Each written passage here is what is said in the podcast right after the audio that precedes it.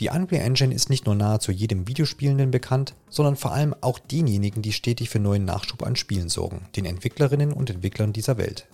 Seit 1998 versorgt Epic Games, damals noch Epic Mega Games, SpieleschöpferInnen mit dem nötigen Werkzeug, um ihre Ideen umzusetzen. Seit April 2022 ist die Engine nun in ihrer fünften Version erhältlich und löst schon seit der Vorstellung im Jahr 2020 einen gehörigen Hype aus. Was ist dran an dem Ganzen? Steht hier eine Revolution ins Haus und wem bringt diese etwas? Zerren nur die Spielenden davon oder vereinfacht die Unreal Engine 5 auch die Arbeit der Spieleschaffenden? Das alles erfahrt ihr jetzt bei Pixel, Polygone und Plauderei.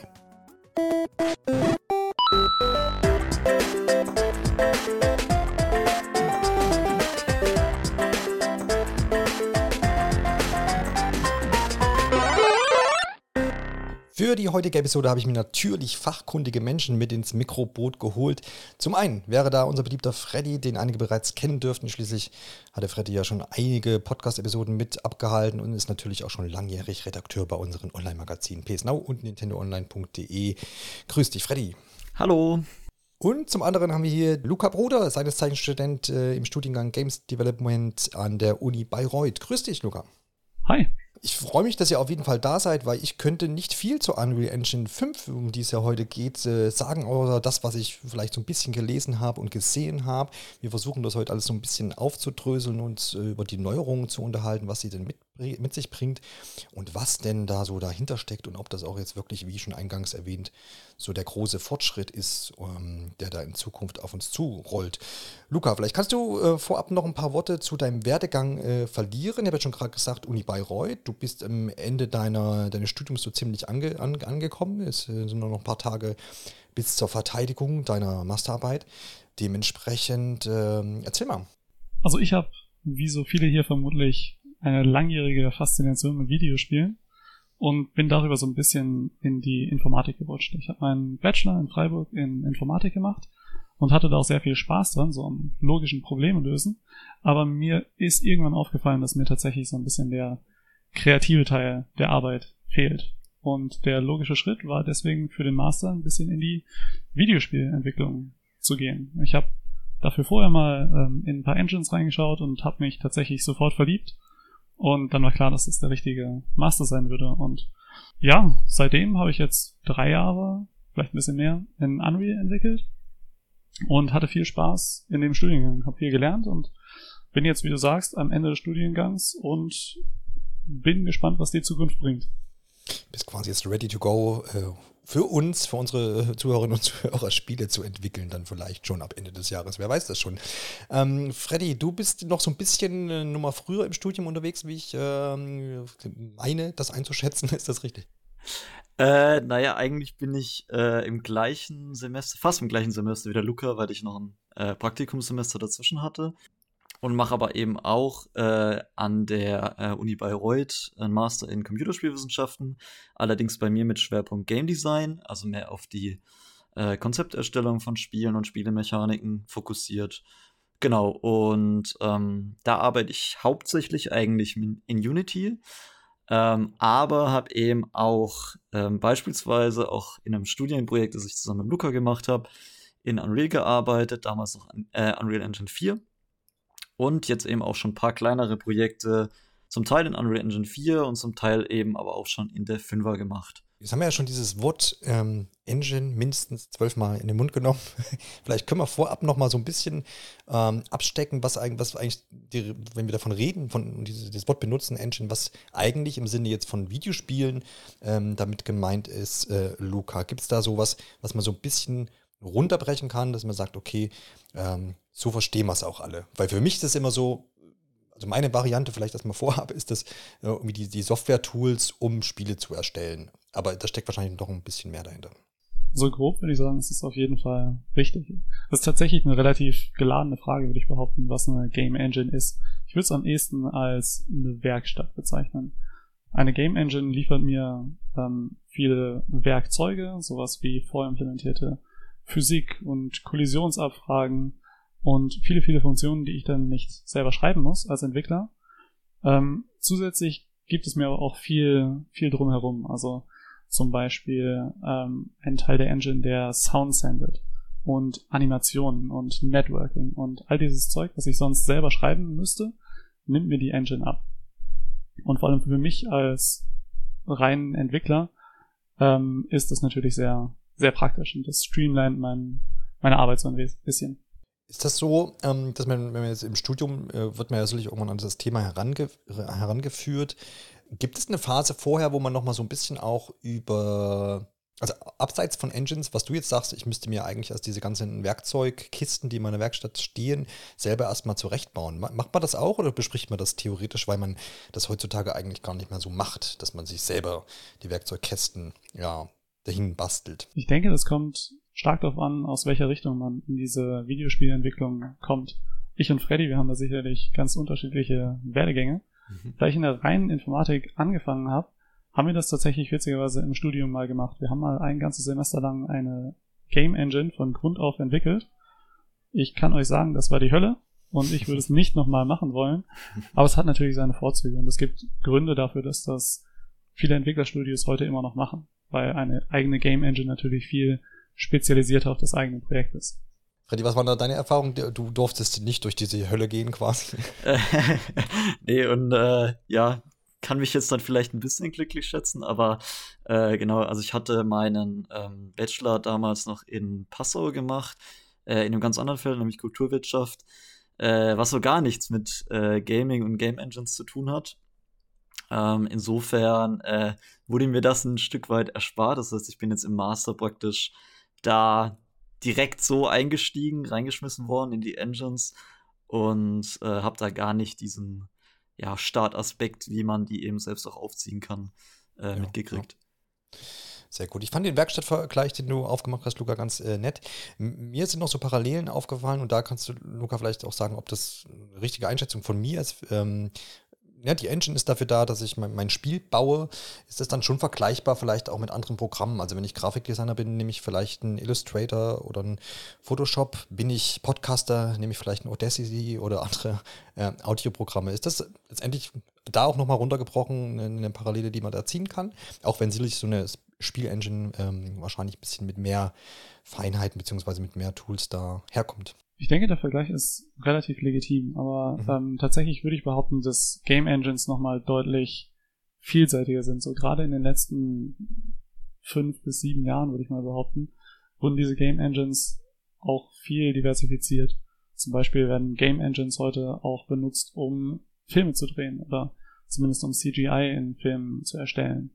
Oder werden in der Autoentwicklung benutzt, um gewisse Simulationen zu machen.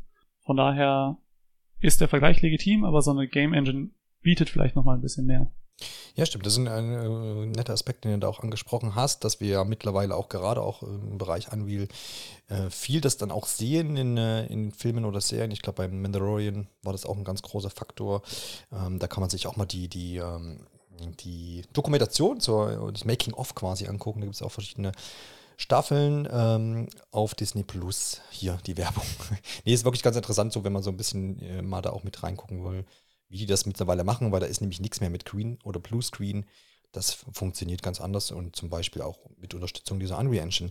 Ja, da sind wir ja gleich beim Thema auch. Wir wissen, oder den meisten Spielern und damit auch den meisten Zuhörerinnen und Zuhörern dürfte ja Unreal Engine 4 ein Begriff sein, weil eben das in den letzten Jahren ja wirklich ähm, arg nach vorne gegangen ist. Wir haben unzählige Spiele, die damit äh, veröffentlicht wurden, auch von ganz kleinen Spielen bis hin zu äh, AAA-Entwicklung.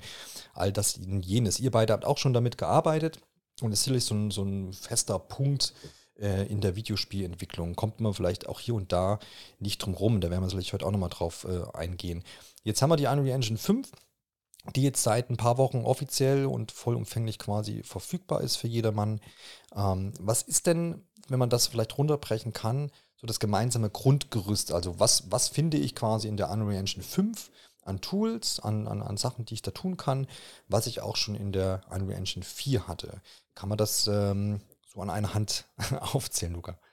Also ich würde jetzt mal die Unreal Engine 5 fast eher als, als Add-on oder Update für die Unreal Engine 4 bezeichnen, mehr als ein komplett neues Projekt. Also wenn ich vorher in der Unreal Engine 4 gearbeitet habe, dann werde ich mich in der Unreal Engine 5 relativ schnell sehr wohl fühlen, würde ich behaupten. Die Benutzeroberfläche ist sehr ähnlich geblieben und wurde so ein bisschen nutzerfreundlicher gestaltet. Zum Beispiel sind viele Icons ein bisschen kleiner, damit mehr Platz für die wichtigen Dinge sind. Ähm, aber die ganzen grundlegenden Funktionen der Unreal Engine 4 sind immer noch da. Und ein großer Vorteil von dieser Entwicklung ist die Kompatibilität. Denn laut Epic, ich habe es tatsächlich noch nicht mit allem getestet, aber angeblich kann ich jedes Unreal Engine 4 Projekt einfach zu Unreal Engine 5 konvertieren und alle Funktionen, die ich verwendet habe, weiterhin nutzen. Ja, das äh, kann ich durchaus, äh, zumindest von den kleineren Projekten, äh, an denen ich schon gearbeitet habe, ähm, und den Hobbyprojekten, äh, bestätigen. Äh, also das ging wirklich wahnsinnig, wahnsinnig schnell, einfach wenn das in beispielsweise äh, Unreal Engine 4,27 erstellt wurde. Dann reicht es so einfach mit Rechtsklick auf das Projekt zu gehen und auf Upgraden zu Unreal Engine 5 zu gehen. Und das funktioniert dann tatsächlich auch. Ähm, ich sage das deswegen, weil beispielsweise Unity, äh, da kommen wir vielleicht nachher auch noch zu dem Vergleich dazu, da was die Versionen angeht und die, naja, das Upgraden und Downgraden äh, teilweise etwas problematisch ist. Ähm, insofern, äh, ja, kann ich mich da sehr anschließen, dass das wirklich sehr angenehm ist, dass es eben diese relativ leichten Änderungen tatsächlich nur gibt, die eben auch dieses Up- und Downgraden vereinfachen. Ja, wird er dann oder bestärkt dann auch Lukas Aussage, dass äh, er das so ein bisschen auch als Add-on sieht, jetzt in, im Wechsel zur Version 5, ähm, dass das eben dann auch miteinander auch funktioniert und anscheinend auch diese Umwandlung von 4 auf 5 auch funktioniert. Ähm, als Spieler mache ich mir ja immer Gedanken, ähm, und, und, ich denke, da spreche ich auch für den einen oder anderen, äh, es ist immer so beruhigend, wenn zum Beispiel Nintendo sagt, na, die Nintendo Switch unterstützt die Unreal Engine 4. Sowas zum Beispiel, oder das ist, weil man immer da denkt, pff, das ist ja schon mal gut. Ne? ähm, weil wir wissen, das ist ja jetzt nicht die, die, die leistungsstärkste Konsole. Und dennoch, dadurch, dass die, dieses, dieses Unterstütz, diese, diese Unterstützung da da ist, ähm, weiß man ja dann, okay, es ist anscheinend so ein Runterporten irgendwie möglich und dann halt nicht mit großem äh, Primborium und Aufwand, äh, jetzt mal als Laie gesagt, ähm, und man, man muss das nicht irgendwie nochmal alles neu entwickelt werden für die Nintendo-Konsole. Die Zeiten gab es ja auch schon. Ähm, das heißt, wenn, kann man das so, kann man das so zusammenfassen und sagt, okay, wenn so eine Unterstützung von einer gewissen Hardware für diese Engine da ist, ähm, dann ist es eigentlich möglich, egal wie anspruchsvoll das Spiel vielleicht eigentlich ist, aber dann ist es leichter möglich, vielleicht drücke ich es mal so aus, ähm, das dann auch auf einer schwächeren Hardware, vielleicht wie in der Nintendo Switch, ähm, laufen zu lassen. Freddy, kann ich das so? Also grundsätzlich denke ich schon mal. Ähm, mhm. Also letzten Endes kommt es natürlich auch darauf an, ähm, ja, wie performant man eben dann das Spiel tatsächlich auch gestaltet, ähm, dass man dann eben auf die Konsole bringen möchte. Ähm, Unreal Engine 5 insbesondere auch jetzt, äh, da habe ich schon durchaus gemerkt, dass das auch, ja, durchaus auf die Grafikkarte und den Arbeitsspeicher geht, wenn man da intensiv drin arbeitet. Ähm, aber das ist alles noch im Rahmen und ähm, genau, es ist auf jeden Fall super, dass eben nach wie vor auch ähm, ja, Unreal Engine eben von Konsolen unterstützt wird. Äh, beispielsweise auch diese äh, ganz faszinierende Tech-Demo ähm, zu Unreal Engine 5, die war ja auch ähm, mit Hinblick auf die äh, PS5 gemacht. Insofern, ja, ist das schon eine super Sache. Ja, das, man merkt da ja auch eine starke Ausrichtung, zumindest lese ich das immer hier und da, dass Epic schon sagt, wir richten uns jetzt mit dieser neuen Engine auch auf die Features, die eben die neuen Konsolen oder aktuellen Konsolen bieten, ähm, äh, aus. Ja, also das wäre, man allen voran ist ja immer das Schlagwort Raytracing da zu hören, aber vor allem glaube ich auch ähm, die schnellen Festplatten in Form von SSDs und eben auch die Übertragungsgeschwindigkeiten, die da innerhalb dieser Konsolen stattfinden, die dem, äh, wie ich das verstanden habe, dem PC auch noch voraus sind, weil da nämlich die Entwicklung noch nicht, glaube ich, so weit ist oder das jetzt erst kommt.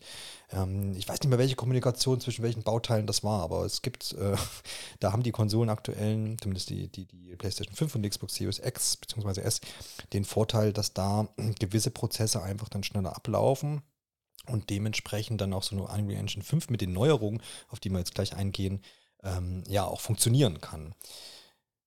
Dann würde ich sagen, stürzen wir uns auch gleich mal auf diese, auf diese Neuerungen, die ja auch letztendlich bei der Vorstellung und auch in den letzten Wochen immer wieder hm, ja, gezeigt wurden, wo auch drauf eingegangen wurde. Da gab es auch Videos dazu und nochmal allerhand äh, Tech-Trailer oder auch Demos die ganz verschiedene Entwickler auch präsentiert haben. Und wir, ich greife mir einfach mal so das erste Hauptding raus, hm, was da immer ja, mit vorangebracht wurde und äh, gezeigt wurde. Und zwar ist es das sogenannte Nay-Night oder Nanite, was ein schöner Begriff erstmal ist und wo ich immer versuche dann, das, ne, wenn man das so von außen betrachtet, irgendwie durchzusteigen. Hm, wer so ein bisschen immer mal ähm, so Tech-Analysen zu Videospielen sich anschaut, der, der hört ja auch mal davon, dass zum Beispiel äh, Auflösungen irgendwie wenn sie nicht fest sind, sind sie dynamisch. Dynamisch, genau. Dass ich quasi, ne, dass man im Hintergrund irgendeine geringere Auflösung hat, vorne ist es äh, die hohe Auflösung und dergleichen. Ähm, so nach dem Prinzip habe ich es verstanden. Nur, dass es jetzt hier nicht ausschließlich um eine Auflösung auf einem Bildschirm geht, sondern tatsächlich um Objekte, um Geometrie und dergleichen.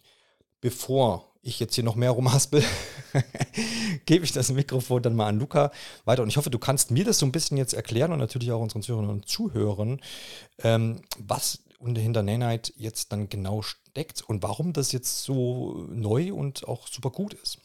Also ich glaube, du hast dich eigentlich sehr gut geschlagen. Danke. Ähm, die Aufmunterung habe ich jetzt gebraucht. äh, zwei Dinge, über die wir da auf jeden Fall mal reden mhm. müssen, sind zum einen Polygone und zum anderen LODs. Ähm, Polygone beschreiben im Prinzip Formen, die fast alle Gegenstände in Videospielen, äh, aus denen fast alle Gegenstände in Videospielen zusammengesetzt sind.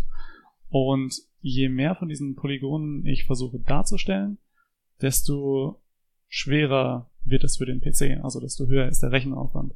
Ich denke, das sind Probleme, die vermutlich alle schon mal in ihrem Leben in Videospielen gesehen haben.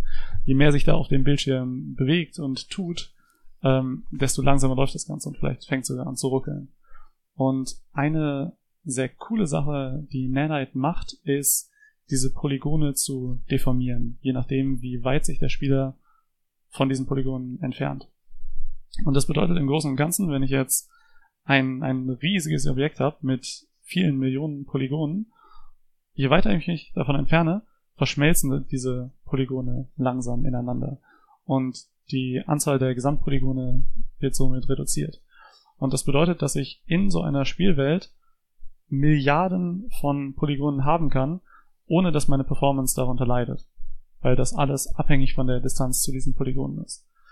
Das ist sicherlich mal der erste große Punkt, dass ich wirklich die Geometrie des Ganzen so ein bisschen reduzieren kann. Du hast ja jetzt gesagt, irgendwie ein riesiges Objekt.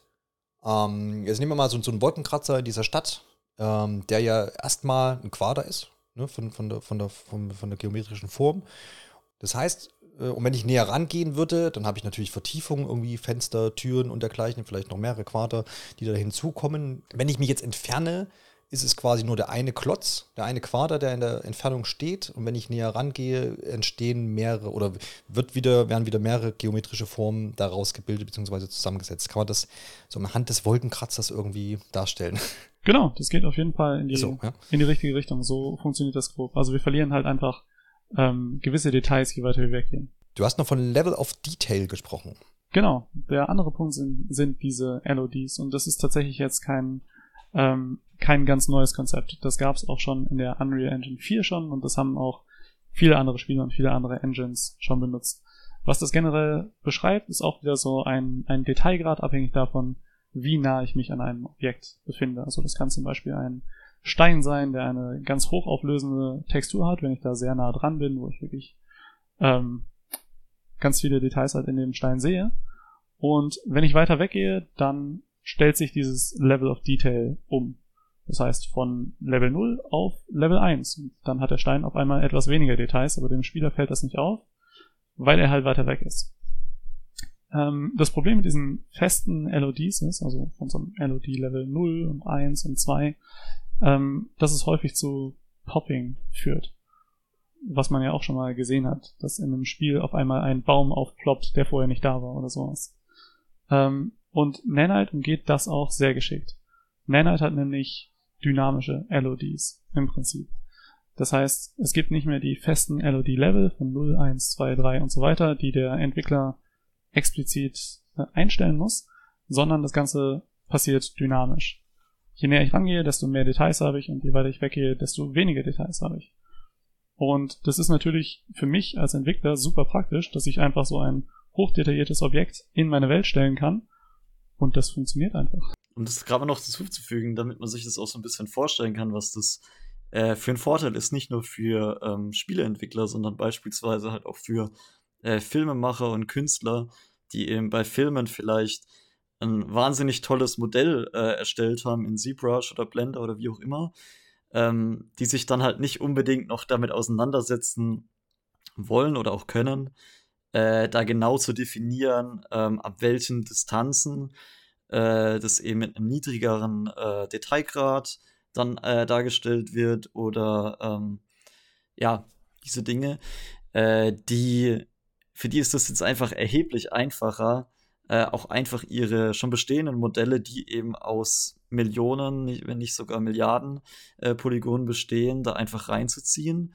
ähm, in die Unreal Engine und dann eben die Engine praktisch die Arbeit machen zu lassen, ohne dass sie eben befürchten müssen, dass sich das auf die, ähm, den Arbeitsspeicher oder eben die Grafikkarte oder andere Komponenten eben negativ auswirkt.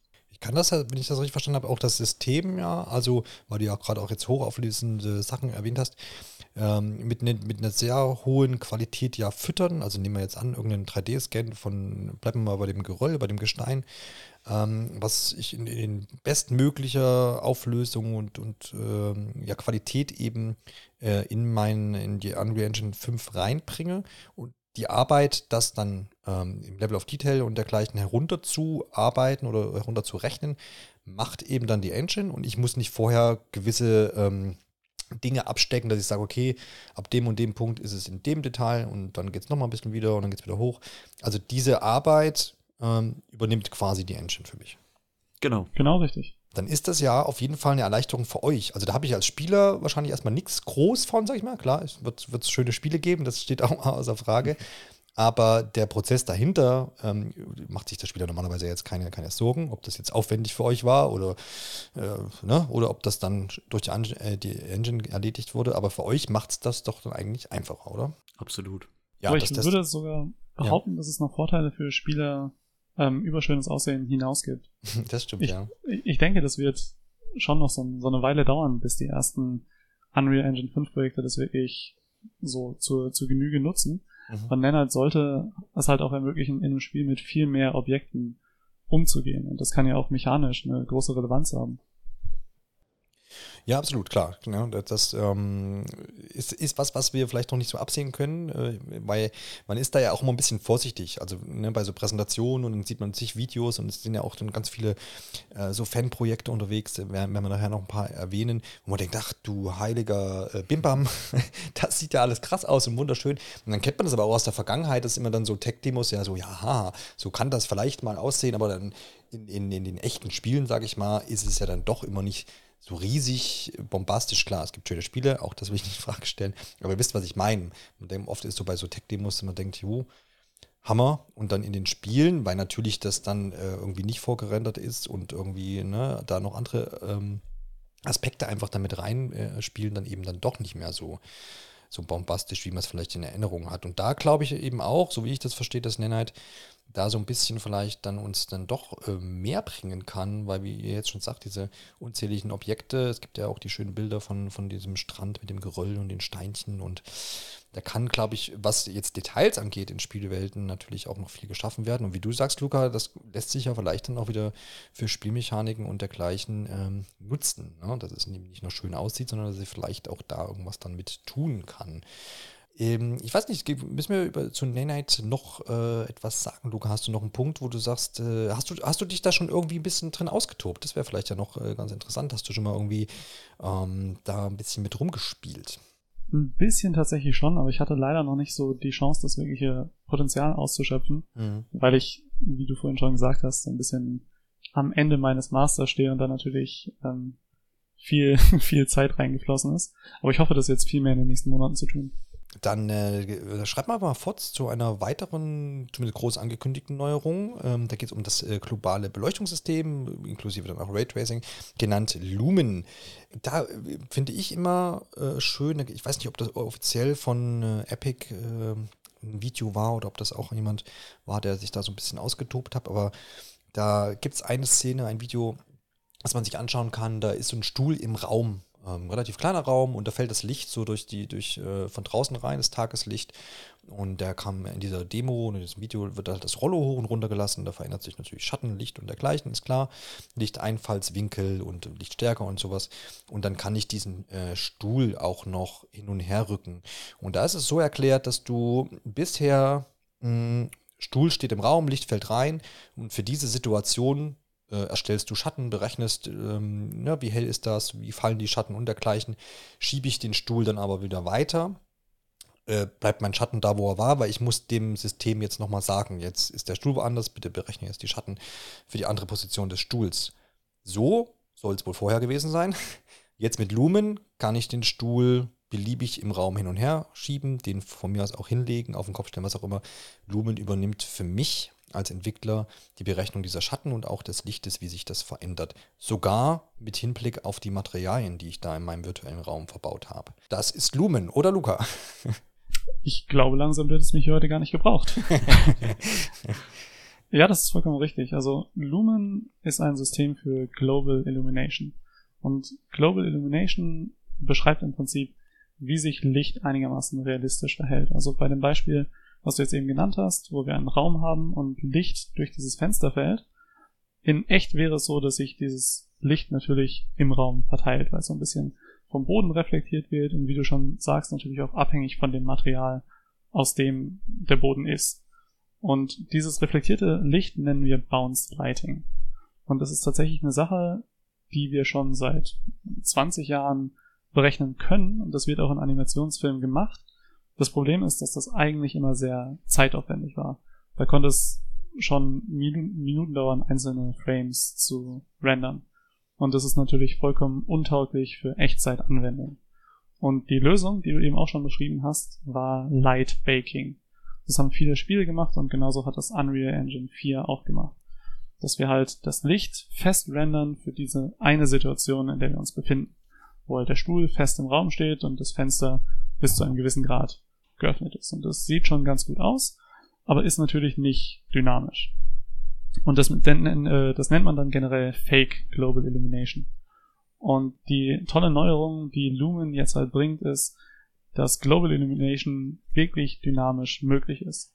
Und zwar nicht nur im Spiel, sondern auch in der Engine selbst. Das heißt, wenn ich jetzt als Entwickler diesen Raum baue und den Stuhl so ein bisschen rumschiebe, dann wird das sofort aktualisiert und ich sehe, wie das später im Spiel aussehen wird. Dazwischen gibt's jetzt keine lange Renderzeit oder die Engine hängt erstmal für fünf Minuten, bis das alles wieder aktualisiert ist. Ein Problem, das viele Leute aus Unreal Engine 4 kennen, sondern es funktioniert halt dynamisch und in Echtzeit. Und es ist natürlich eine wahnsinnige Entwicklung und ein Riesenschritt zu sehr realistischen Lichtverhältnissen in Videospielen. Es ist ja ähm, vor allem auch wahrscheinlich für den kreativen Prozess so ein bisschen ein immenser Vorteil, weil ich ja die Wirkung unmittelbar sehe, wenn ich was verändere. Ne? Also es muss ja eine unheimliche Zeitersparnis sein, wenn ich eben das, was ich mir so im Gedanken irgendwie, wo ich denke, ja, die Szene soll so und so wirken, ähm, was ich ja vorhinein dann sonst äh, oder in der Vergangenheit dann alles quasi mit viel Zeitaufwand erst mir nochmal in verschiedenen Versionen wahrscheinlich dann berechnen hätte lassen müssen, kann ich jetzt quasi on the fly sozusagen ähm, mir anzeigen lassen und einfach auch äh, ja eben live dann verändern. Ähm, Freddy, äh, hast du da schon ein bisschen was mit rumgefuchtelt mit Lumen? Hast du auch schon mal den Stuhl verschoben oder andere Gegenstände? äh, mit Lumen tatsächlich noch nicht so viel. Also ich habe mal das grundsätzlich so ein bisschen getestet, tatsächlich auch mit so einem Raum. Mhm. Ähm, jetzt noch nicht irgendwie ein größeres Projekt, wo ich das wirklich eingesetzt hätte. Ähm, aber vielleicht mal noch als ein praktisches Beispiel, damit man sich das auch ein bisschen ähm, so mhm. vorstellen kann.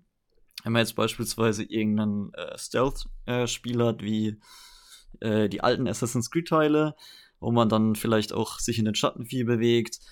Ähm, wenn man das halt jedes Mal, wenn man was an den Objekten im Raum verändern will, dann immer wieder diese Lightmaps äh, baken müsste, das ist ein wahnsinniger Zeitaufwand. Also wenn man da nur beispielsweise sagt, okay, der Spieler sollte noch ein bisschen mehr Deckung haben, also machen wir vielleicht noch eine Kiste rein ähm, oder noch eine Statue rein, dann muss das alles neu berechnet werden, wenn man das eben über solche äh, Lightmaps dann mit so einer Fake Global Illumination macht.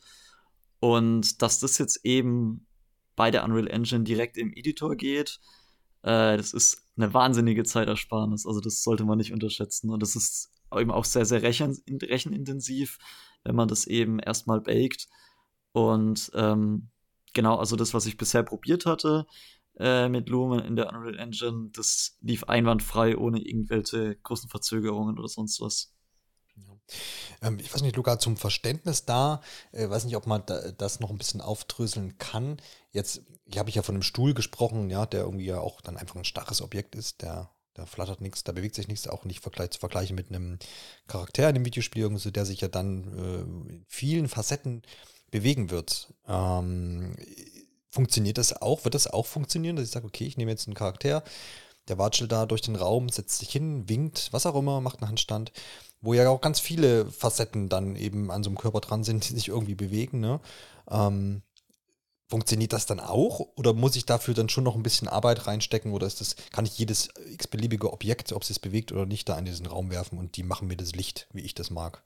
So in meiner bisherigen Erfahrung funktioniert das tatsächlich. Ich habe auch okay. bisher nur ein bisschen, bisschen damit rumgespielt und bin mal mit einem Charakter durch so einen Lichtstrahl gelaufen mhm. und tatsächlich reflektiert dieser Charakter dann das Licht auch und verteilt es im Raum und das sieht alles super aus. Ich denke, die Frage ist sicherlich, ob das dann auch im großen Maßstab funktioniert. Also wenn ich nicht einen, sondern hunderte von Charakteren in diesem Raum mhm. habe, wie sich das Ganze dann verhält. Dazu kann ich leider im Moment wenig sagen. Aber wenn man Epic glauben darf, dann funktioniert das jetzt tatsächlich und ziemlich gut sogar. Ja, das wird natürlich spannend sein, dann, wie sich das in den nächsten Monaten verhält. Und ich glaube, da sind wir uns einig, dass wir alle ähm, äh, auf jeden Fall erpicht darauf sind, auf die ersten Projekte, die das dann auch umfangreich äh, nutzen. Da muss man natürlich dann auch mal ein bisschen aufpassen, zumindest das so meine Einschätzung. Es wird gerade bei, äh, zu Anfang von so einer neuen Engine und gerade bei der Unreal Engine gerne natürlich auch als Marketing-Ding ähm, genutzt, dass man sagt, hier, wir sind das erste Spiel oder einer der ersten Spiele, die jetzt das neue Engine, die neue Engine nutzen.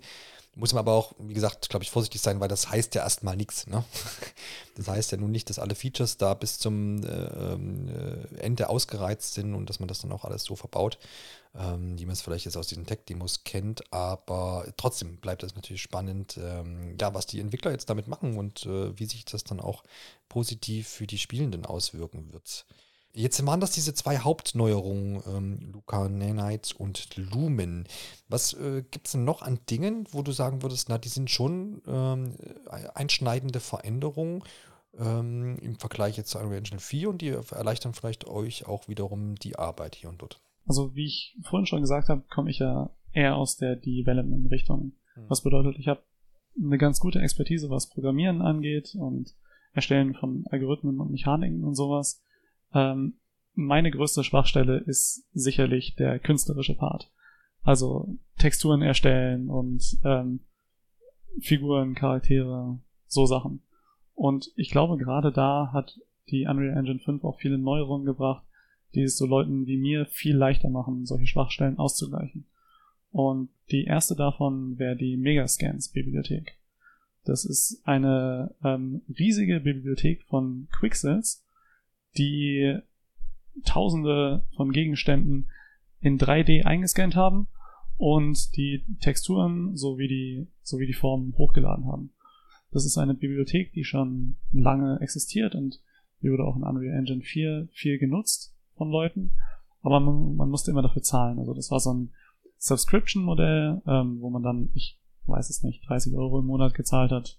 Vielleicht mehr, da würde ich mich jetzt mal nicht auf irgendwelche Zahlen einlassen. Und die Unreal Engine 5 hat diese riesige Bibliothek von ganz vielen tollen Gegenständen, die man immer gebrauchen kann, jetzt vollkommen integriert. Und das ermöglicht es mir als Entwickler halt einfach zu sagen, hey, ich brauche gerade einen Stein oder einen Gletscher. Dann gebe ich das in Suchfeld ein und bekomme 150 Vorschläge von hochauflösenden äh, Steinen und Gletschern, die ich einfach in meine Spielfe äh, Spielwelt ziehen und nutzen kann. Und das Ganze wird natürlich von sowas wie Nanite, wo wir drüber vorhin drüber gesprochen haben, dann auch unterstützt, weil ich diese hochauflösende Textur jetzt wirklich im Spiel nutzen kann, ohne performance-technisch in Probleme zu geraten. Bei diesen Megascans, ähm, da vielleicht auch gleich die Frage, ähm, ja, also sind da gehen wirklich Leute raus in die freie Natur und äh, nehmen mit speziellen Kameras eben äh, da Umgebungen und Objekte eben auf und stellen diese dann in diesen erwähnten äh, ja, Bereich innerhalb der Unreal Engine 5 dann bereit. Ähm, ist das dann aber ein starres, also nehmen wir jetzt mal den Felsen, ist das dann ein starres Objekt, was ich äh, halt äh, platziere, wie man so ein bisschen vielleicht auch aus ja, äh, Spielen wie City Skyline oder sowas, äh, wo man so ein bisschen Terraforming ja auch betreiben kann. Ähm, ist das dann so zu vergleichen, dass okay, ich habe jetzt Objekte, die setze ich halt in meine Spielwelt, ähm, sind halt dann sehr hochauflösend oder kann ich diese Objekte auch dann nochmal äh, in gewisser Weise verändern? Also abseits jetzt von Größe, Neigung und äh, was auch immer.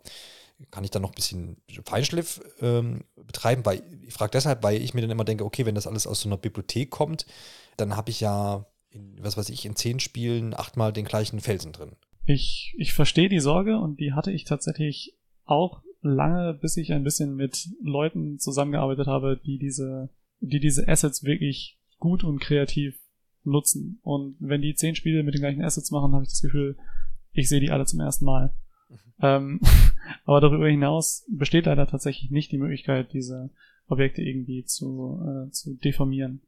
Aber die schiere Auswahl, die es in Megascans gibt, führt dazu, dass das, glaube ich, gar kein riesiges Problem ist. Mhm. Also wenn ich jetzt, wie gesagt, einen, einen Stein zum Beispiel suche, dann habe ich da so viele Optionen, dass ich vermutlich nicht Gefahr laufe, in jedem zweiten Unreal Engine 5 Spiel jeden Stein zu erkennen. Behaupte ich jetzt einfach mal. Ob ja. das so sein wird, wird sich, schätze ich, zeigen. Freddy, da du ja auch so ein bisschen um, äh, ähm, du hast ja vorhin gesagt, Videospielwissenschaften und äh, bisschen so diesen kreativen Prozess vielleicht eher so ein bisschen innehast. Wenn ich stelle mir das ja eigentlich mal vor, wenn ich jetzt kreativer Mensch bin, dass ich dann äh, mir ja eine, eine Welt irgendwie, sei es ein Charakter oder irgendwelche Gegenstände oder was auch immer oder eine Spielumgebung, ja ausdenke. Vielleicht fängt das auf einem Papier an oder zumindest irgendwie auf einem äh, digitalen Papier, wo ich vielleicht irgendwas was skizziere und dergleichen also von Grund auf irgendwie was schaffe, dann, dann bin ich doch eigentlich nicht angewiesen auf so eine große Bibliothek, beziehungsweise würde mich das, ähm, würde ich ja sagen, nee, ich will ja mein eigenes Ding schaffen, ich hole mir jetzt nicht irgendwelche Megascans rein, sondern ich entwerfe das jetzt alles selber. Siehst du da irgendwie so ein bisschen eine Grätsche, die man da machen muss? Oder sagt man dann einfach, naja gut, ja, ja, also mein Charakter, der ist schon von mir selbst geschaffen, aber diese Umwelt und so, da bin ich, bin ich einfach schneller und es ist einfach leichter für mich, Sachen, die es schon gibt, dann da zu importieren, als jetzt wirklich jeden Felsen und jeden, jeden Baum irgendwie von Grund auf nochmal neu irgendwie äh, zu, zu, zu bauen. Das ist äh, definitiv ein großer Punkt, den du jetzt zuletzt genannt hast. Also einfach, dass man die Möglichkeit hat, ähm, eben beispielsweise, wenn man eigene Charaktermodelle hat, aber eben sagt, okay, ich will einfach mal sehen, wie sieht dieser Charakter in der Wüstenlandschaft aus? Passt er so ungefähr rein? Wirkt es so, wie wir uns das vorstellen, vielleicht auch ähm, als Künstlerteam? Ähm, dann ist das eben super dafür da, dass man sich so einen ersten guten Eindruck machen kann. Ähm, man hat aber beispielsweise auch die Möglichkeit, dann zu sagen, okay, das sieht halt so gut aus, dann behalte ich das eben so. Ähm, der einzige, wenn man so will, Haken ist eben, dass das natürlich ein bestimmter Stil ist, nämlich äh, ja sehr realistisch. Ähm, und wenn man beispielsweise jetzt, was weiß ich, ein Low-Poly-Spiel macht oder sowas, dann passt es da natürlich weniger rein, wenn man irgendwelche hochauflösenden ähm, ja, Steinmodelle äh, hat, als äh, eben in so einem wirklich realistischen Spiel. Aber beispielsweise auch wenn äh, andere äh, Schaffende da beispielsweise einen Werbefilm machen oder beispielsweise darstellen wollen, wie dieses Auto durch eine Wüstenlandschaft fährt oder auch über einen Gletscher, was weiß ich, so ganz verrückte Sachen. Ähm, dann ist es natürlich super, um das äh, da schnell und einfach umzusetzen. Ja, das ist ähm, ganz interessant, weil ich, also ich glaube, da ist, bin ich jetzt im Speziellen wahrscheinlich auch so ein bisschen jetzt überladen über, durch die ganzen Megapixel, äh, Pixel, Megascan-Videos und Sachen, die da gezeigt wurden, wo ja immer tatsächlich einfach diese Megascans zum Einsatz äh, kamen. Und ich hatte, glaube ich, im Vorjahr oder vor zwei Jahren ein Interview mit Dominik Schön, der hat Chuck Tale unter anderem mit ähm, entwickelt. Ich glaube, das war auch in der Unreal Engine. Ich, ist ja auch ein sehr ähm, schickes Spiel und hat seinen ganz eigenen Stil so. Ähm, was dann, wie du jetzt auch sagst, was mir ja dann, oder was sich ja irgendwie dann so beißt, man hat diese riesigen Scans und diese ne, Sachen, die ja sehr realistisch sind, aber dennoch muss man ja festhalten, dass äh, eine Unreal Engine dennoch natürlich auch das Werkzeug dazu bietet, von Grund auf selber Sachen zu schaffen und auch ganz in seinem eigenen Stil. Also das sollte man wahrscheinlich jetzt da nicht ganz vergessen, dass nicht alles, was wo Unreal jetzt draufsteht, dass das alles aus Megascans und realen Objekten aus der, aus der echten Welt quasi äh, sich dreht, sondern äh, Luca, ich kann ja auch, wenn ich ne, das, das berühmte schwarz-weiße Indie-Spiel entwickeln will, kann ich das auch in Unreal machen, oder? Ja, absolut. Das ist äh, so eine alles kann, nichts muss Geschichte. Mhm. Ähm, für Leute wie mich, gerade wenn ich alleine entwickle, bietet das Ganze einfach sehr viele Werkzeuge, die für mich den Prozess schneller oder überhaupt erst möglich machen. Und weil ich weiß, dass ich solche Texturen nicht selbst erstellen kann, ist es natürlich super praktisch, die einfach zu nutzen. Oder wie Freddy auch sagt, vielleicht sogar nur für einen Prototypen zu nutzen, um mal eine generelle Vor äh, Vorstellung zu bekommen. Mhm. Aber du hast absolut recht. Ähm, für viele Spiele macht es viel mehr Sinn, ganz eigene äh, Texturen und Modelle zu generieren und das ist natürlich in der Unreal Engine 5 nach wie vor möglich. Das beruhigt mich doch ungemein. Nee, also ich hätte es auch gar nicht angezweifelt, aber ich glaube, wir sind jetzt dann sonst, bevor man so in so eine, in so eine Richtung trifft, dass quasi alle Unreal Engine-Spiele dann gleich aussehen. Aber so der Gedanke ist natürlich dann äh, auf jeden Fall mit da. Ähm, was ich noch einen ganz interessanten Aspekt finde, ist MetaHuman. Das ist ja, hat man schon auch schon vor ein paar Monaten vorgestellt, ist quasi so ein bisschen der Charakter-Editor in der Engine, wenn man es mal so sagen möchte. Funktioniert auch cloud-basiert, das heißt, äh, kann auch jeder, soweit ich das noch ähm, einschätzen kann, auch mal ausprobieren äh, mit einem Epic-Account und einer Registrierung, das glaube ich zusätzlich nochmal wie Unreal Engine, ähm, kann man sich da relativ sehr realistisch aussehende Männlein und Weiblein schaffen, ähm, was, was ich auch schon ausprobiert habe vor ein paar Monaten und was, was ja einfach so ein bisschen als nette Spielerei dann bei mir ankam. Ähm, wie schätzt ihr das denn ein? Weil ich finde bei Video, vielen Videospielen, gerade auch im AAA-Bereich, die ja irgendwie auf Realismus gehen, beziehungsweise gerne auch natürlich äh, Geschichten erzählen wollen und wenn das dann eben realistisch anmutende Charaktere sind, die zunächst auch realistisch anmuten, aber dann, wenn es um Gesichter geht, ähm, dann oft so ein bisschen äh, ja, ein Rausreißen aus der Erfahrung. Ja? Also ich führe da immer gerne, weil ich es dann eben auch gespielt habe, Spiele ähm, der Ubisoft oder des Unternehmens Ubisoft an, weil da oft mir das oder in der Vergangenheit oft aufgefallen ist. Das soll jetzt gar nicht sagen, dass andere, alle anderen das besser machen, sondern ähm, das so ein entscheidender Punkt ist, weil man ja natürlich jetzt auch sagen kann, okay, Ubisoft macht riesige Spiele mit äh, riesigen Entwicklerteams und trotzdem sehen da die Gesichter eben nicht dem aus oder bringen nicht die die, ähm, die Gefühle und Emotionen rüber, äh, wie sie jetzt vielleicht von einem realen Menschen erwarten würde, sondern es ist eher so ein bisschen der Gegen, äh, Gegenteil der Fall. Wir erinnern uns vielleicht auch ähm, an, ich glaube, Mass Effect 4 war es, wo es so ganz große Aussetzer in Mimik und Gestik gab. Das ist, glaube ich, ein großer Faktor, die, wo so die, äh, die Videospielindustrie, gerade jetzt auch bei den großen Spielen, noch so ein bisschen hingehen möchte. Als Positivbeispiel kann ich da mal Last of Us 2 anführen, wo man wirklich sehr nah an realistischen ähm, Mimiken ist.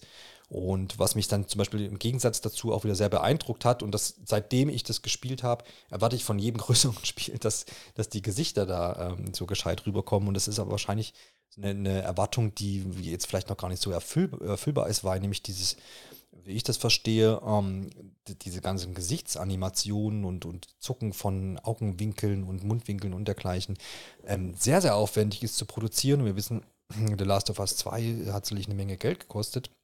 Und das auch ganz viel mit, äh, ja, mit diesen Face-Scans, was man sich so ein bisschen vorstellen kann, äh, wie das Motion, Cap Motion Capturing fürs Gesicht quasi funktioniert. Und dass da eben auch alles aufgezeichnet wird von e-, echten Schauspielern und dergleichen. Jetzt wissen wir auch, ne, nicht jeder Charakter kann bei jedem Entwicklerteam von einem Schauspieler eingespielt werden. Einfach eine Kostenfrage. Ähm, inwiefern denkt ihr, dass da jetzt MetaHuman mit diesem Gesichts- und Charaktereditor ähm, so ein bisschen was entgegenwirken kann, dass wir vielleicht in Zukunft ähm, Gesichtszüge in Spielen haben, die auch dann die Emotionen auch äh, im Gesicht widerspiegeln, die da vermittelt werden sollen, äh, Freddy. Also da sehe ich MetaHuman auf jeden Fall als einen ziemlichen Fortschritt, äh, was die Sache angeht. Ähm, ich möchte an der Stelle nochmal auf ein äh, Konzept hinweisen, das äh, Uncanny Valley heißt ähm, ja. was im Prinzip besagt, dass ähm, normalerweise natürlich realistischer ähm, bestimmte Personen wegen umso menschenähnlicher und vielleicht auch sympathischer werden die wahrgenommen. Ähm, das ist aber tatsächlich nicht so, dass das linear steigt, also je realistischer, umso besser sozusagen, sondern ähm, dieses, diesem Konzept zufolge ähm, ist es eben so, dass teilweise abstrakte Figuren äh, sympathischer und menschenähnlicher wirken als beispielsweise so halbrealistische, denen aber so ein paar eben Gesichtszüge beispielsweise fehlen, ähm, durch die eben dieser wirkliche Fotorealismus und diese komplette Imitation äh, erreicht werden könnte. Und ähm, MetaHuman, würde ich sagen, schlägt eigentlich so ja ziemlich da rein, ähm, so dass ich mir selbst noch nicht so ganz sicher bin, wo auf der Seite von diesem Valley, wenn man so will, äh, das eben für mich steht. Ähm, ich finde es Wahnsinn, wie realistisch das aussieht. Ich glaube auch, dass das sehr viele Möglichkeiten, ähm, gerade auch wieder bei Filmemachern, ähm, beispielsweise, äh, ja, hervorbringt. Ähm, wie das dann wirklich in Spielen wirkt, da bin ich erstmal gespannt und noch so ein bisschen skeptisch, ähm, weil es eben auch besonders dann mit den entsprechenden, von den entsprechenden Animationen abhängt, ob die eben auch ähm, dann wirklich passen. Und ja, sag mal, ich finde es sehr spannend und habe aber noch eine Spur Skepsis. Luca, wie siehst du es? Siehst du da viel Potenzial oder ist es dann doch nur der Charakter-Editor, der schön aussieht? Also ich sehe tatsächlich sehr viel ähm, Potenzial.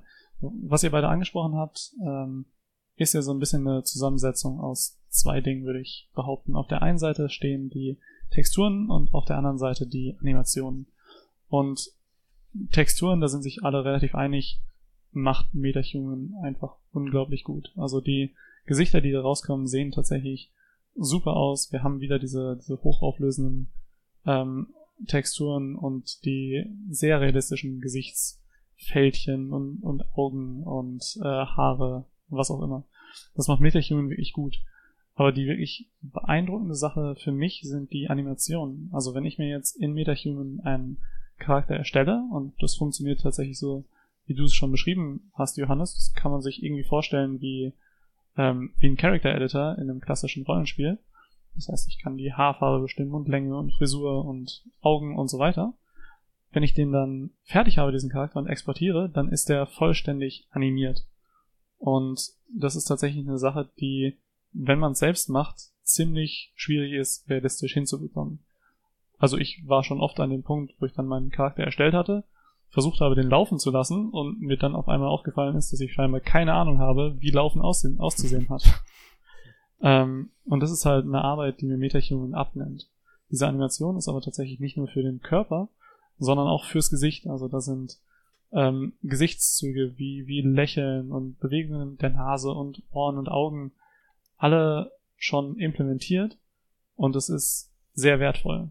Die richtig zu nutzen ist sicherlich trotzdem noch eine Kunst und man läuft da auf jeden Fall Gefahr, ins Uncanny Valley zu kommen, was Freddy schon gesagt hat.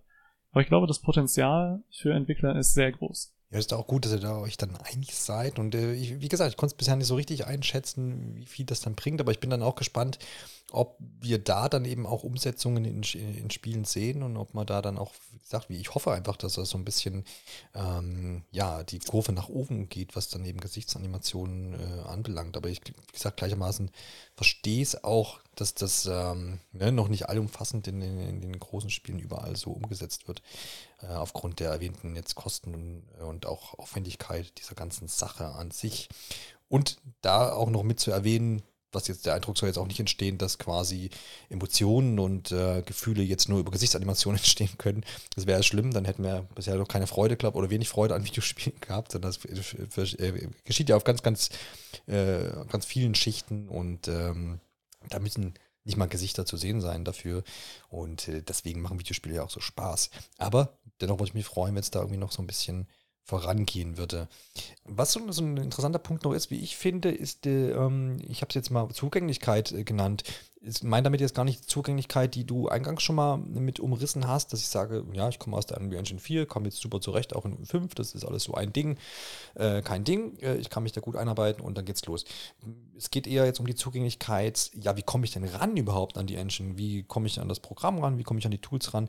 Und das scheint relativ einfach zu sein, da es nämlich erstmal nichts kostet und ich mir das ganze Ding nach Registrierung äh, dann auch herunterladen kann und dementsprechend dann auch die Bestandteile auf meinem Rechner habe und dann äh, dementsprechend auch loslegen kann, wenn ich dann entsprechende Hardware habe. wirklich Geld scheint Epic erst haben zu wollen, wenn mein, äh, wenn ich das Projekt, was ich da gebastelt habe, dann auch veröffentliche und dieses äh, eine Million US-Dollar an Einnahmen produziert. Ab dieser Schwelle möchte man dann eine Beteiligung von 5% an den Einnahmen und so ist anscheinend das Geschäftsmodell. Es war vorher so ein bisschen anders in Unreal Engine 4 und auch davor, äh, da gab es dann verschiedene Staffelungen und dergleichen. Ähm, jetzt habe ich so ein bisschen drüber gedacht, ja, wieso macht man das eigentlich? Aber ähm, ist da, glaube ich, wahrscheinlich gibt es dann einfach mehrere Argumente für und das ist für mich als Außenstehender wirkt das auch relativ großzügig. Man sagt ja, eine Million US-Dollar an Einnahmen, das ist ja jetzt auch nicht irgendwie dann jetzt ne, jedes zweite Spiel, was irgendwo veröffentlicht wird, sondern da gehört ja schon ein bisschen was dazu, würde ich sagen. Ähm, ergibt natürlich, glaube ich, für euch als jetzt ne, junge Entwickler ähm, die Chance, einfach was du ja, oder was ich ja auch schon gesagt habe, Dinge einfach auszuprobieren. Ich muss jetzt nicht, nehmen wir jetzt vielleicht mal äh, ne, Adobe Photoshop, was normalerweise, wenn ich jetzt vielleicht nicht Student bin oder Schüler oder irgendwas, normalerweise muss ich da erstmal Geld für ein Abo ausgeben, um das überhaupt lernen zu können. Ja, sonst komme ich da ja vielleicht gar nicht ran. Ist ja jetzt bei der Unreal Engine 5 in dem Fall hier gar nicht der Fall. Ich kann ja jetzt auch, also ich als publicher Johannes kann ja auch morgen beschließen, ich fange jetzt da mit diesem Programm an äh, zu arbeiten, hobbymäßig, weil ich habe Bock drauf ohne dafür ein Cent ausgeben zu müssen. Das ist doch schon mal eine gute Sache, oder? Absolut. Also die Einstiegsquelle, äh, Einstiegsschwelle mhm. für die Unreal Engine ist tatsächlich sehr gering. Man kann die super einfach downloaden über den Epic Games Launcher und das ist bei der Unreal Engine 5 genauso wie bei der 4. Und ich glaube, das hat auch dazu mitunter geführt, dass sich so eine große Community um die Unreal Engine 4 und jetzt auch 5 gebildet hat. Und es ist halt super schön zu sehen, wie viele kleinere Fanprojekte da auch entstanden sind, die gar nicht auf äh, Monetarisierung oder so aufbauen, sondern das sind einfach nur kleine Entwickler, die gesagt haben, hey, wir haben hier ein cooles Projekt, wir wollen das mal auf YouTube hochladen. Und dafür, dadurch hat man natürlich auch sehr viele Quellen an Tutorials. Also wenn ich irgendein Problem habe, was ich jetzt gerade spontan nicht lösen kann, dann werde ich sehr sicher irgendwo im Internet eine Antwort dafür finden. Und ich glaube, das ist ein großer Wert von der Unreal Engine, dass es halt so viele Entwickler irgendwo zusammenbringt. Ja, das ist eben, ist eben auch so mein Eindruck. Und ich glaube auch, dass äh, Epic natürlich sich das so, sage ich mal, leisten kann. Wenn man jetzt sich das nochmal vor Augen führt, eine Million äh, US-Dollar Umsatz, 5% und dann mal schaut, was an großen AAA-Spielen ähm, in Zukunft da ja auch dann drunter laufen wird, die gewiss diese eine Million äh, US-Dollar Einnahmen reißen werden, äh, sieht man ja auch dann, dass dieses Geschäftsmodell vermutlich funktionieren wird, weil dann 5% nämlich eine gehörige Summe sind. Ja, also da stehen ja äh, das neue äh, oder zukünftige Tomb Raider steht da auf dem Programm Hellblade 2. Das neue Witcher wird auf Unreal Engine 5 laufen. Ähm, ich denke, dass da diese eine Million geknackt werden wird und dementsprechend das dann auch Geld in die Kassen von Epic spülen wird schön, so ähm, zu, zu, wissen, dass so riesige Spiele darauf sitzen werden und damit dann auch, wie gesagt, die Einnahmen da generieren. Und gleichermaßen eben dann auch nett einfach, dass man sagt, okay, alles, was unter dieser Grenze ist und oder auch gar nicht veröffentlicht, einfach nur um zu üben, um zu lernen, um Sachen auszuprobieren für Prototypen und dergleichen, ähm, darf es halt einfach tun und kann es tun. Ja? Ähm, Freddy, jetzt kann man natürlich da die Gegenfrage stellen, macht man sich dann nicht ein bisschen zu sehr abhängig vielleicht von, von Epic Games ähm, und dieser dieser Engine, dass man sagt, ja, okay, das ist jetzt halt irgendwie der Platzhirsch hier, ich stürze mich da, nehme das halt, weil kostet nichts und machen, und machen alle. Aber sieht man vielleicht dann links und rechts, vergisst man irgendwo was? Was ist denn mit eigenen Engines und dergleichen? Also ich weiß, das ist eine relativ offene Frage, aber vielleicht hast du Gedanken dazu.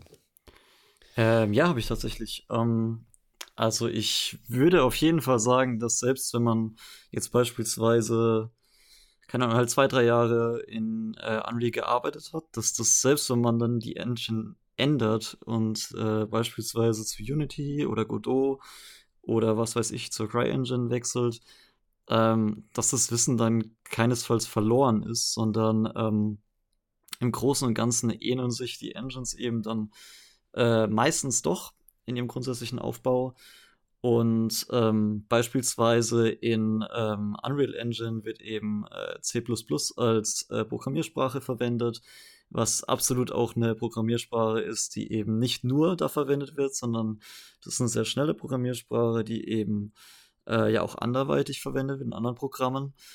Und ähm, ja, eben auch das ganze Know-how, wie ähm, geht man um, wenn man beispielsweise seine, seine eigenen Kunstwerke in der Engine packt, äh, wie baut man dann irgendwie sein Level zusammen. Das ist alles was, was nicht verloren geht, wenn man eben dann zu einer anderen Engine wechselt.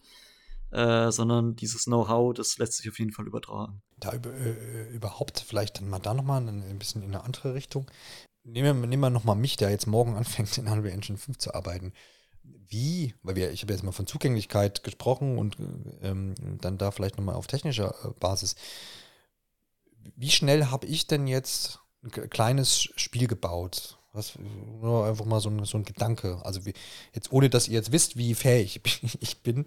Aber kann ich mit Hilfe von, naja, so ein paar, also ich habe immer mal auch da quer so reingeguckt, Tutorial-Videos, ne, gibt es ja da in ein paar Stunden, zehn Stunden oder was auch immer.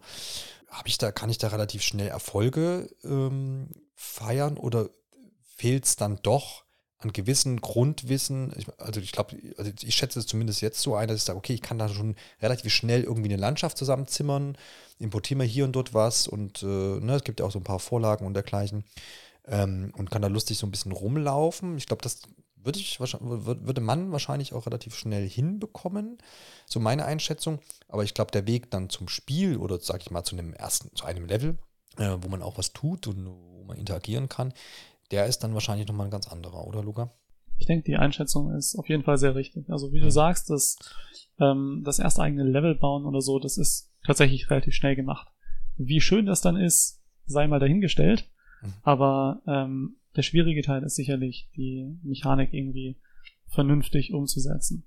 Und ich glaube schon, dass gerade wenn wir jetzt über einen sehr kleinen Maßstab nachdenken, sei das sowas wie Flappy Bird oder sowas, ich glaube schon, dass da auch ein, äh, auch ein Laie innerhalb von, sagen wir mal, zwei Wochen ähm, irgendwie einen einigermaßen funktionsfähigen Prototypen zusammenbekommt. Und der große Grund dafür sind Blueprints in Unreal Engine. Ähm, Blueprints sind eine Art und Weise, visuell zu programmieren. Also normalerweise, wenn wir über Programmieren nachdenken, dann ist das halt einfach Zeilen und Zeilen an Code schreiben, die niemand versteht, wenn er damit noch keinen Kontakt hatte. Und ähm, Unreal schlägt da so ein bisschen eine, eine Brücke im Prinzip für Leute, die bisher noch nie mit Programmieren in Kontakt gekommen sind. Und diese, diese Blueprints, die stellen einfach Code in Knoten und Pfeilen da sozusagen. Also du als Laie ziehst einfach nur ein paar Pfeile zwischen unterschiedlichen äh, Objekten und das funktioniert einfach ohne explizite Kenntnisse ähm, über irgendwelche Programmiersprachen ich als jemand, der diese Kenntnisse tatsächlich hat, würde behaupten, es hilft natürlich trotzdem. Und ähm, gerade wenn man sehr, sehr ausgeklügelte Mechaniken umsetzen möchte, ist Programmieren sicherlich notwendig, aber die Einstiegsschwelle ist doch deutlich geringer als in anderen Bereichen. Ja, also für, vielleicht auch für die, die sich das jetzt gerade noch nicht so ganz vorstellen können mit Blueprints, obwohl du es echt schön erklärt hast, Luke also wenn man sich dieses äh, Nintendo Spielestudio beispielsweise auf die Switch runtergeladen hat, so in etwa, nur eben ein bisschen anderen Oberfläche, äh, kann man sich das durchaus vorstellen. Äh, beispielsweise dann eben, wie du ja gesagt hast, man hat dann zum Beispiel zwei Knoten. Der eine sagt, wenn der Spieler von einem Gegner getroffen wird, dann verliert er zehn Lebenspunkte. Und das wären halt so zwei ähm, Knoten in diesem System die eben dann durch einen entsprechenden Pfeil verknüpft sind. Und äh, ja, ich kann definitiv auch halt aus meiner Erfahrung, äh, äh, da ich ja erst später dann mit der Unreal Engine angefangen habe, äh, sagen, dass das super ist für den Einstieg. Ähm, bei unserem Spielprojekt dann habe ich dem Luca dann doch das, äh, die Spielmechanik überlassen oder die Spielmechanik hauptsächlich bei der Programmierung. Aber es ist auf jeden Fall super, um damit eben selbst auch viele Sachen umsetzen zu können. Ähm, ihr habt es ein paar Mal erwähnt, euer Spielprojekt, was für eine Art Spiel war das denn, äh, was ihr da zusammengebaut habt? Genau, das war äh, ein, ein Spielprojekt, bei dem als Thema praktisch vorgegeben war, dass es irgendwas mit Virus zu tun hatte, äh, was natürlich auf ein anderes Virus zurückzuführen war. Ähm, und wir haben uns da eben entschieden, dass wir ähm, praktisch ein Strategiespiel machen, ähm, was zwischen äh, zwei Spielern, beziehungsweise Spieler und Computer, kompetitiv ausgetragen wird. Und man ähm, dann, ähnlich wie bei Blake Inc., äh, sein eigenes Virus hat, was man in der Stadt vom Gegner ausbreiten kann. Und äh, da gab es dann, hatten wir eben auch verschiedene Skill-Trees, ähm, wo man beispielsweise sagen könnte, okay, äh, das soll sich jetzt beispielsweise ähm, über die Luft ausbreiten, das Virus, oder übers Wasser. Dann waren dann eben auch die Leute, die am, äh, an den Brunnen standen, eben davon betroffen. Und ähm, genau hatten dann eben das visualisiert durch äh, zwei Städte, äh, in denen die Leute eben ihr schönes Leben geführt haben, äh, bis dann das Virus sich mehr und mehr ausgebreitet hat. Und man hatte aber eben auch die Möglichkeit, ähm, sein, äh, seine eigenen Schutzmaßnahmen zu erhöhen, durch Masken tragen, durch die Einzäunung von eben betroffenen Gebieten und äh, konnte gleichzeitig auch noch die Moral der eigenen Bevölkerung stärken oder die gegnerische schwächen, um eben auch auf der Seite praktisch zum Sieg zu kommen. Also es gab da so verschiedene Strategien und genau, das ist glaube ich so äh, das Hauptding zum Spiel. Wie hat man sich das visuell vorzustellen? Du hast ja Strategiespiel gesagt. Ist das so ein typisches Draufsicht-Ding dann gewesen? Oder genau, also äh, grundsätzlich ähm, eine Top-Down-Sicht, äh, wo man dann aber eben auch äh, schön reinzoomen konnte und eben sehen konnte, äh, ja, wo sind gerade besonders viele, ähm, wo macht es vielleicht Sinn, ähm, eine kleine Anzahl Betroffener vielleicht äh, in Quarantäne zu stecken beispielsweise und ähm, konnte dann eben sehen, wie die ja ihm durch die Stadt gewuselt sind und das eben auch nochmal im Detail. Ja, sehr, sehr interessant. Das war jetzt, war jetzt eine spontane Frage, aber hat mich in dem Punkt dann doch auch mal interessiert, was ihr da so eigentlich fabriziert habt bisher. Ähm, wir haben ja jetzt gerade, und das ist ja ne, dann so ein Studienprojekt gewesen, ihr habt ja schon jetzt, wir haben jetzt ein paar Mal schon diese Fanprojekte, die jetzt in der Unreal Engine 5 ähm, jetzt oft auch irgendwie die Runde machen, wo die GameStar von Videos postet und die irgendwie teilweise auch viral gehen. Ähm, und da, deswegen komme ich da jetzt auch nochmal drauf zurück. Da ne, werden, werden zum Beispiel ähm, Halo-Welten in Unreal Engine gebaut. Es wird Starfield nachgebaut, in großen Anführungsstrichen. Ähm, ne, ganz berühmtes Beispiel ist auch Ocarina of Time, was ja schon jahrelang jetzt in der Unreal Engine 4-Version immer entwickelt wurde von einem ähm, äh, da und jetzt eben auch in der Unreal Engine 5, äh, da auch die ersten Level oder Beispielvideos einfach mit da sind. Ähm, Batman, also man lässt, gibt es ja ganz, ganz, ganz viele Beispiele. Ich glaube, aber die meisten haben da eben eins, was man dann da auch wieder nicht unterschätzen darf, gerade jetzt zum Beispiel jetzt nehmen wir mal diese Halo oder auch Starfield. Ähm, Beispiele, die ja dann auch relativ aktuell sind, zu aktuellen Spieleprojekten, im Falle von Starfield, einem Spielprojekt, was noch gar nicht erschienen ist. Ähm, die dann das zeigen, was da möglich ist, aber letztendlich ja diese Interaktion einfach fehlt, ja. Und ähm, da weiß ich nicht, ob dann immer so ein bisschen die Gefahr ist von, ja, das sieht alles krass aus und so. Und es, es scheint ja mega einfach zu sein, jetzt da irgendwie was zurechtzubasteln, ohne dass ich jetzt weiß, welche Expertise diese äh, Schöpfenden dort haben. Aber ähm, ich glaube, da ist dann immer dann die Gefahr, dass man schnell vergisst, dass natürlich zu einem, einem fertigen Spiel ja noch so viele Aspekte dazugehören, die wiederum ja an der Performance und wiederum auch an vielleicht einer grafischen Qualität ja dann nochmal knabbern können. Wie schätzten ihr diese, diese, diese Videos und diesen, diesen kleinen Hype, der da jetzt äh, entstanden ist oder entsteht immer wieder, weil neue Sachen auftauchen? Ein, ein, ein berühmtes Beispiel ist noch diese Bahnhofstation, die mega realistisch aussieht. Ähm, ich glaube, irgendwo aus Japan war das. Ähm, ja, wie ist denn so eure Meinung? Findet ihr das gut, dass da einfach Leute einfach so ein bisschen was ausprobieren und zeigen, was, was geht? Oder seht ihr dann auch so ein bisschen gleichermaßen die Gefahr, wie ich sie jetzt ähm, aufgezeigt habe, Luca? Also ich sehe da schon auch ähm, die Bedenken, die du hast. Und ich glaube, gerade durch, durch diese ganzen Fanprojekte ähm, hat Unreal Engine 5 in letzter Zeit auch so den, den Ruf bekommen, sieht halt super aus, mhm. aber wenig Leute wissen mehr. Und deswegen habe ich das vorhin auch nochmal so erwähnt mit den Mechaniken, die ich glaube, die Nanite ermöglichen kann, wenn Entwickler dann irgendwann mal zu, dazu kommen, dieses Potenzial auszuschätzen, also äh, auszuschöpfen. Ich glaube, das Potenzial ist da, aber diese Fanprojekte zeigen das tatsächlich noch nicht. Das ist sicherlich auf der einen Seite, aber auf der anderen Seite freue ich mich trotzdem um den ganzen äh, Hype, der um die Unreal Engine 5 entstanden ist, einfach nur weil das nochmal so viel mehr Leuten den Zugang gegeben hat. Weil ich glaube, dass sehr viele Leute halt gesagt haben, hey, das sieht ja super aus, die Unreal Engine 5, muss ich einfach mal testen. Und mehr Leute, die diese Engine nutzen, ist sicherlich niemals schlecht. Die Community wächst und wer weiß, vielleicht sehen wir deswegen in drei, vier, fünf, äh, Jahren neue tolle Spiele, die sonst nie rausgekommen wären, nie entwickelt worden wären. Und ich glaube, als Einstieg ist es auf jeden Fall gut. Genau, es ist wahrscheinlich immer so ein bisschen die Frage, wie liest man es. Ne? Liest man es halt äh, als, was ich, was man halt auch oft in Kommentaren dann rauspicken äh, kann, als äh, guck mal, sieht ja besser als das Original aus oder sowas, ne? Wo man dann wieder sagen muss, naja, das mag vielleicht jetzt für dieses Video stimmen, ja, aus, aus, aus subjektiver Sicht, aber eben, es ist eben auch noch kein vollwertiges Spiel.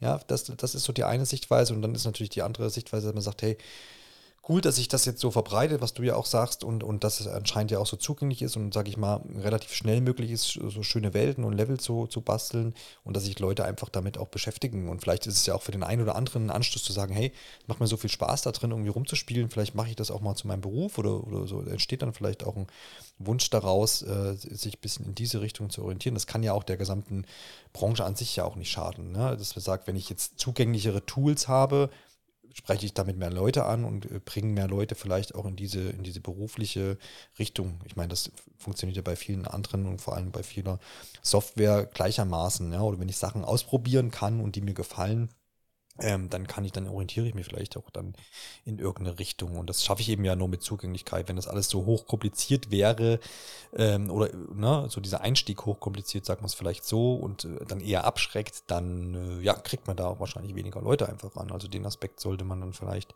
auch da nicht äh, vergessen.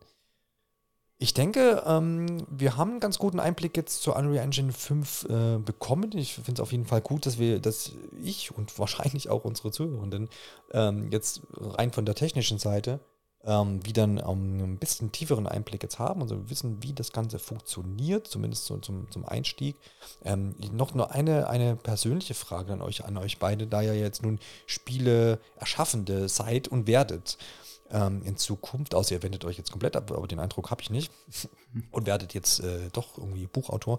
Ähm, ähm, wie, wie, wie ist denn euer Blick auf Spiele, wenn ihr spielt? Ich stelle mir das dann immer so ein bisschen ähm, äh, zweischneidig vor. Man kennt das ja vielleicht, was weiß ich, ist mal irgendwie Metzger, ja, dann gucke ich mir die Wurst im Laden vielleicht nochmal genauer an oder auf dem Teller oder wenn ich irgendwo essen gehe und, und dann gucke ich da mit einem ganz au anderen Auge vielleicht drauf und bin da vielleicht kritischer. Das kann man auf viele Berufe irgendwie anwenden, ne? ihr wisst, was ich meine.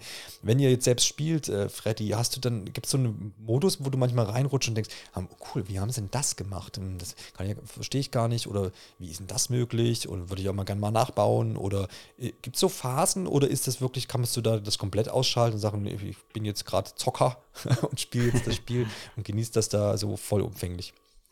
Äh, ich würde sagen, es gibt beides. Also äh, in meinem Fall ist es ja eh auch nochmal irgendwie doppelt, ähm, weil auch mhm. dadurch, dass ich ja beispielsweise Testberichte schreibe, schaue ich eh schon immer noch zusätzlich mit einem bisschen anderen Auge drauf.